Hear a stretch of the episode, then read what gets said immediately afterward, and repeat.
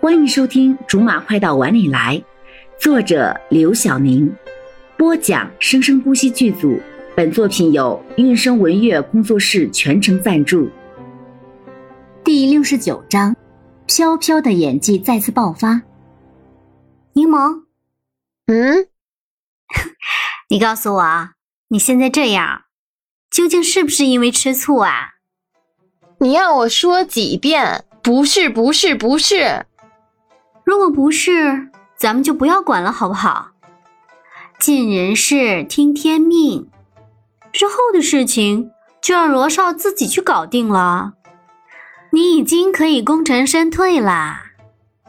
可是，你还可是什么呀？我以前怎么不知道你是这么磨叽的人呢？你又不是罗少的谁，你凭什么管东管西的呀？柠檬一口气滞在了胸口，愣是没有说出一句话。的确，他明明什么都不是，只是一个朋友而已。就算是作为好朋友，你做的也已经够多啦。我跟宋佑明在一起之后，也从没见过你对我们两个的事情问过什么，也没插手过我们两个之间的事情。怎么换到罗少，哼，你这就不肯放手呢？我，总之不管怎么样，你一定要陪我走这一趟。嗯，好吧。专业的，帮我演个戏吧。是主角吗？当然啦，没有劳务费，我可不演的，我很贵的。毛飘飘掐着腰，高傲的抬着头。不演，不演就算了。毛飘飘一看柠檬突然改变主意了，于是赶紧拉住了柠檬的胳膊：“别别别，我演还不行吗？成功之后赏你块糖吃。”柠檬故作欣慰的摸了摸毛飘飘的脑袋，这才乖嘛！切，不知道刚才是谁在这苦大仇深的。毛飘飘按照柠檬说的，穿了一身很正经的职业装，来到了苏峰的学校，等着他下班之后从里面出来。苏峰，苏峰，苏峰一走出来，毛飘飘就在大门口喊。虽然自己都感觉到了自己有多丢人，请问你是？一想起这个甜甜的声音，他就更能够确定这个就是那个苏峰了。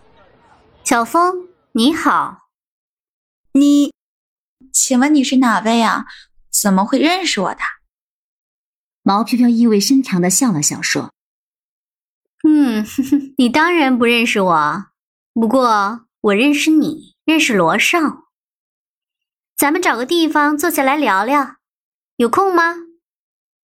苏峰一脸疑问地说：“好，那就去附近的一家餐厅吧，就在罗少公司对面，离这里也很近的。”好的。毛飘飘一边礼貌地应付苏峰，一边还要偷偷地跟藏在他身后不远处的柠檬发短信。柠檬收到短信之后，就先去到了那家餐厅，这里面都是隔断着的小包厢。好，正适合偷听。旁边的服务员不知所措的咳了两声，打断了柠檬的思考。这位客人，你您是一个人吗？对，里面请。我要坐左边的第四桌。好的，这边请。柠檬坐定后，又给毛飘飘发了短信，告诉他坐在左边的第三桌。他才发完，毛飘飘跟苏峰就进来了。欢迎光临。坐在左边吧，我比较喜欢左边。毛飘飘说完之后就想咬自己的舌头，这算什么破理由？好的，这边请。